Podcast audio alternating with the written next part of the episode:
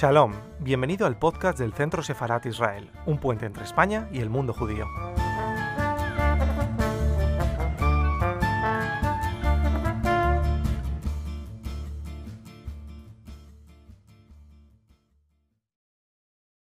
Centro Sefarat, para los que no nos conozcan, es un centro de diplomacia pública formado por el Ayuntamiento de Madrid, la Comunidad de Madrid y el Ministerio de Asuntos Exteriores de España, cuyo propósito es servir de puente entre España y el mundo judío. Y precisamente lo hacemos a través de actividades como la que hoy nos trae aquí, esta presentación del documental Zelda, una mujer sencilla, que van a poder ver todos ustedes online si entran en nuestra página web www.sefarat-israel.es y allí en el espacio dedicado a este documental, a una mujer sencilla, van a poder inscribirse, todavía están a tiempo de hacerlo, y solicitar el código para ver online este documental que dirige Jair Kedar. Y, y un documental que vamos precisamente a analizar y a presentar de la mano del escritor Gerardo Lewin, que nos atiende desde Argentina. Gerardo, muchas gracias por atendernos hoy. Muchas gracias a ti, eh, Israel, y muchas gracias por eso de escritor que me queda un poco grande. No, eh, seguro que no, seguro que no. Eh, pero de la, que, de, la, de la, escritora de la que sí vamos a hablar largo y tendido hoy es de Zelda Zelda, una, una, poeta israelí, una escritora israelí, cuya vida se refleja muy bien en este documental de Yair Kedar. Pero, Ricardo, para que el público lo pueda entender, ¿quién fue Zelda? Mira, en principio, eh, no estaría muy seguro de definirla como una escritora israelí. Primero porque, bueno, eh, más que escritora es poeta, fue una poeta, una poetisa, y, y publicó en vida alrededor de cuatro poemarios, cuatro o cinco poemarios. No tiene una obra muy extensa. Em, y tampoco como israelí en realidad, puesto que su poética un poco toca la realidad israelí de ese momento o de, algún momento. No, no es, es, si uno quisiera definirla más, una poética de la mística, eh, es, una poeta fundamentalmente mística, que, que, hace honor también a la tradición, a su tradición, su propia tradición familiar. Zelda, eh, cuyo apellido, digamos, de soltera fue Schneurson, eh, nació en Ucrania, proviene, proviene de una... tú sabes que, bueno, los judíos tienen una, una aristocracia propia que es la aristocracia rabínica, eh, tienen la aristocracia del, libro. Eh, y ella proviene de una familia, importante familia de rabinos. Eh, fue prima del gran rabino de Chabad,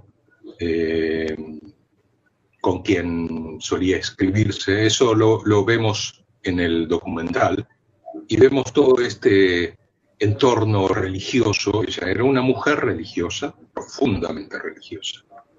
Eh, también debemos decir que en su juventud una mujer de una exquisita belleza, muy, muy hermosa, por lo menos en, mis, en mi propio juicio estético, eh, que comenzó a, a publicar realmente de muy, muy, no diría avanzada edad, pero no en su juventud. Su primer poemario lo publicó a los 53 años. Eh,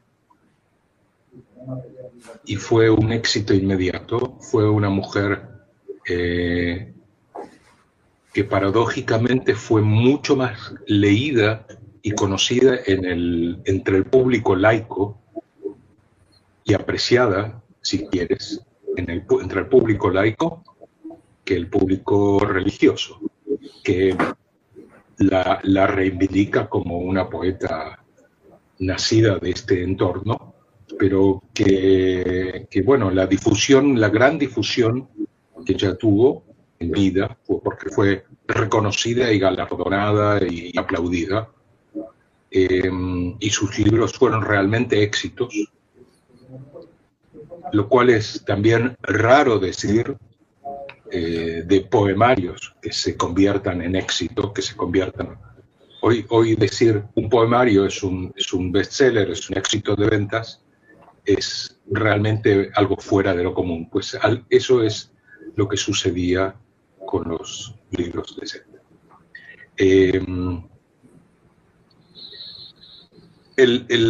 la película que veremos es una película te diría, bueno, más que un documental, que lo es, es una película mm, artística, puesto que no solo, eh, digamos, cumple con la norma del documental que nos trae entrevistas y, opiniones y, charlas, y, sino que también está eh, editada de un modo muy artístico y cuidado, con, con una animación exquisita y muy acorde con el mensaje que se quiere enviar, con el mensaje poético. Resalta muchísimo la poesía eh, de, de, Zelda. De Zelda, sí. Eh, y eh, pues nada, es, es un, un hermoso film para ver independientemente de que, bueno, es un documental, pero es también un goce estético en sí mismo. Eh, también eh, debo decir otro, otro tema que también es muy interesante. En, en, el film, Yair Kedar, que es el director, uh, entrevistan a, a, una serie de personalidades, entre las cuales está el, recientemente fallecido, bueno, no tan recientemente, Amos Oz, que fue alumno de Zelda en, su juventud, en su niñez.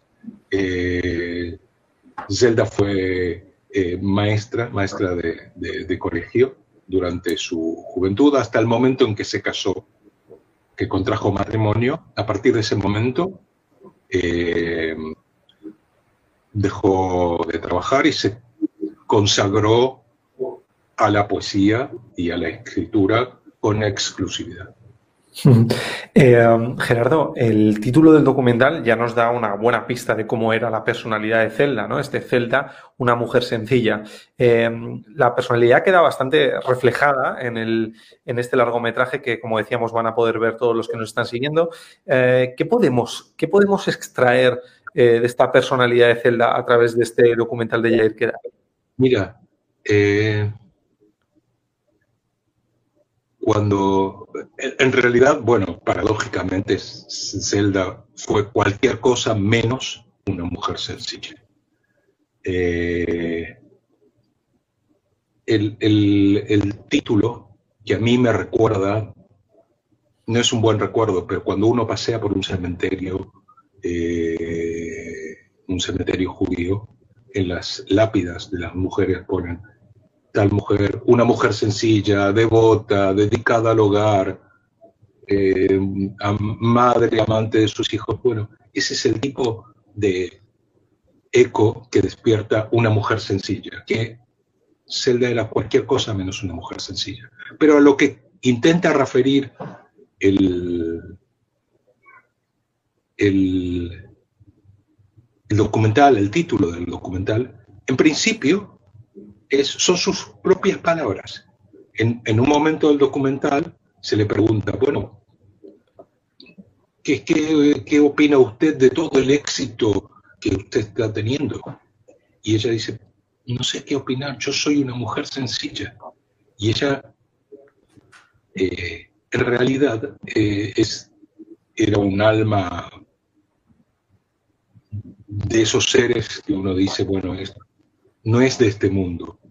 Eh, la vemos en el documental que a pesar del éxito y del, de, que era conocida casi mundialmente, que fue editada en varios idiomas, que fue traducida al inglés, hay traducciones al español, eh, con sus poemas se hicieron eh, canciones que fueron también conocidas en todo el mundo. Yo recuerdo que, que, cuando yo era chico, cantábamos las canciones basadas en la letra de Zelda. Eh, uno de sus poemas, que es, eh, ya te digo, el, poema de ella que se llama en hebreo El Hol y Shem, cada quien lleva un nombre, eh, se transformó en una especie de himno del holocausto, de la rememoración del holocausto. Eh, que si tenemos un, un, segundo, yo quisiera leer, eh, aunque sea un, brevemente, algún, algo del poema. Claro, el poema, que además se conozca. ¿Cómo? No, no, que, es bueno que la gente que nos está siguiendo lo, escuche y así también eh, pueda disfrutar ¿no? de, ese, poema. Este poema fue musicalizado por Java Alberstein en una versión muy famosa, que, si nunca lo has, la has escuchado te encomiendo que lo hagas. Eh, cada quien lleva un nombre. Cada quien lleva un nombre otorgado por Dios, por su padre y su madre.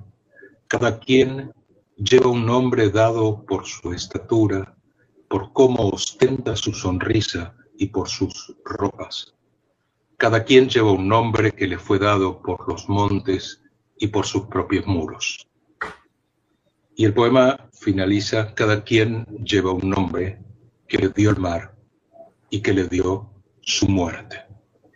Y bueno, obviamente se refiere a, todas las víctimas del holocausto, uno de los esfuerzos más grandes que se hicieron en el Museo Yad Vashem es eh, de algún modo poder identificarle, identificar cada, cada víctima, darle un nombre, recuperar esa memoria. ¿Quién fue? No decir simplemente un número, fueron tantos, no, fue Juan y, Pedro y Raquel y Sara, y etc. Cada, quien tiene un nombre. Este, este, poema realmente se transformó en una especie de himno, de símbolo del holocausto. Quiere decir que Zelda de algún modo alcanzó el corazón de una tragedia y, se transformó en un símbolo de también de esperanza. Yo creo que era necesario un alma gigantesca como el, alma de Zelda para, para, lograr con tanta sencillez este, este cometido heroico. ¿Qué opinaba eh, Gerardo Zelda, de, aunque en, el documental también vamos a ver algo a este respecto, pero qué opinaba Zelda de convertirse en todo, en todo un emblema, ¿no? Eh, eh, incluso en que sus, ah, sus textos, sus poemas fueran usados de forma, digamos, simbólica, identitaria, podríamos decir. ¿Qué opinaba ella? ¿Qué pensaba a este respecto? En principio, era una persona que le costaba horriblemente eh, las apariciones públicas. Eh, e, esto que estamos haciendo nosotros para ellos sería una tortura, una entrevista. Eh, era una mujer fundamentalmente de su hogar, de su casa, con lo cual toda esta cuestión del éxito la complicó severamente. Por otro lado, bueno, eh, yo creo que ella estaba secretamente orgullosa, con un orgullo, una satisfacción, un orgullo, no sé cómo, cómo decirlo, que sus poemas fueran exitosos y que, y que llegaran a más y más eh, corazones. Eh, lo cual no le impidió volcar en sus poemas sus miedos más terribles, sus eh, angustias, sus visiones, que no todas eran visiones paradisíacas, también la muerte y la sensación de la muerte la acompañó durante mucho tiempo. bueno, fueron años muy difíciles. con lo que yo creo que ella y lo dice en un momento en, la película, el, poema debe desplegar sus alas y volar y bueno, es probable que vuele. Cuando algo vuela, vuela lejos del nido y lejos de, de quien le dio a luz y quien lo generó y quien lo concibió.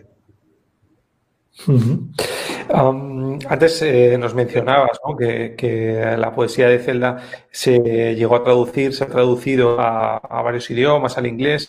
Em, es verdad que nos decías que ya no hacía una ilusión, una alusión, perdón, a, la actualidad israelí o al momento en el que le tocó vivir en Israel, pero no sé cómo era, cómo era recibida la poesía de Zelda eh, en otros países, en otros lugares. ¿De qué forma eh, ¿cómo, era recibida? ¿Qué, opinaban o qué pensaban esos lectores, esos seguidores que tenían? La verdad es que es un, eh, es un tipo de poética mm, que, digamos, apela y apunta a una sensibilidad que no tiene que ver con lo que llamamos actualidad. La actualidad es salir a la calle y ver la carestía de la vida y eh, eh, presenciar horrores y, prender la, tele y ver que viene está próxima una guerra, eso que llamamos actualidad no aparece en los poemas de Zelda.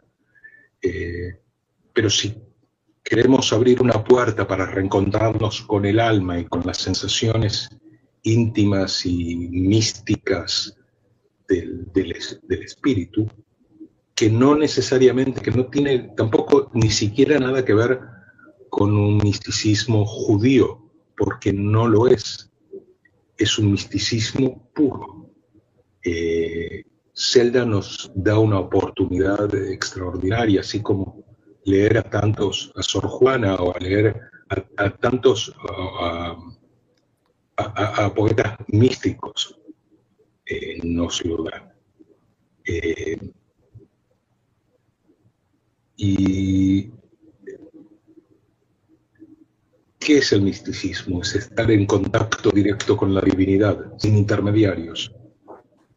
Nosotros, que somos personas comunes y pedestres, eh, necesitamos un guía, así como Dante necesitó un guía para penetrar en el, en el, infierno, bueno, nosotros también necesitamos guías que nos ayuden a desplegar nuestras alas o que nos eleven con las suyas a territorios y ni siquiera es necesario creer en Dios o, o ser religioso o lo que fuera, sino es abrir nuestra mente y nuestra sensibilidad a una realidad trascendente, que no, no, necesariamente tiene que ver con ninguna creencia, rito, religión, fe, iglesia, etcétera, sino que tiene que ver con una vivencia que está dentro de nosotros y que nos ayuda a ser mejores seres humanos. Nada más que eso. Totalmente.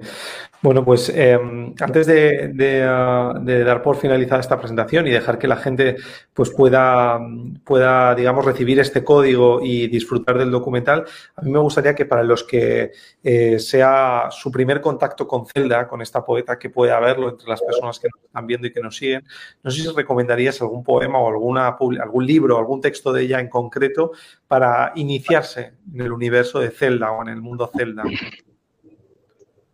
No estoy seguro porque no, sé si hay eh, eh, no sé si hay mucho traducido. Creo, en algún momento creo haber oído que hay eh, alguna traducción, pero no quiero pecar de, no quiero que mi ignorancia me haga pecar de, descartar algo que existe, pero que, que yo desconozco. Yo mismo he publicado algunos, algunas traducciones eh, en, un blog que se llama Decantación. Allí hay pocas, pocos poemas de ella, unos pocos poemas, pero bueno, alcanza para que por lo menos uno pueda sentir un aroma. Es cuando uno va al, al local donde venden perfumes y le dan en un papelito para que sienta el aroma. Bueno, eso sería así una muestra gratis. Eh, eh, pero bueno, te prometo eh, buscar y ahondar y te diré si hay, si hay más, más este, poesía publicada de, de Zelda. De Zelda. En cualquier caso, tomamos este espacio virtual de decantación eh, para que quien lo desee pueda leer eh, algunos de estos poemas de Zelda. Y, por supuesto, invitamos a todo el mundo a que se registre en www.sefarat-israel.es y así pueda recibir eh, el código y el link para poder ver online este documental del cineasta israelí Yair Kedar titulado Zelda, una mujer sencilla y que estamos convencidos que les interesará para ahondar más o conocer eh, la figura de esta poeta israelí que, sin duda traspasó fronteras y que, como decía Gerardo, se convirtió en todo un emblema. ¿no? Muchos de sus textos, de sus textos eh, han sido y son eh, emblemas y casi himnos.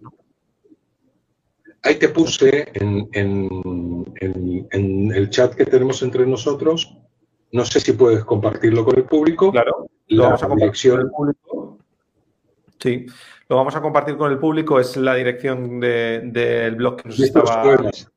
Eh, efectivamente, que nos estaba diciendo Gerardo con los poemas y, ya la gente lo está viendo en, pantalla eh, y ahí pues eh, van a poder pues van a poder ver o leer algunos de estos poemas de Zelda traducidos. Así que Gerardo, muchísimas gracias y gracias a, todas las personas que nos están siguiendo y esperamos que disfruten muchísimo de este documental Zelda, una, una mujer sencilla. Muchísimas gracias. Gracias a ti.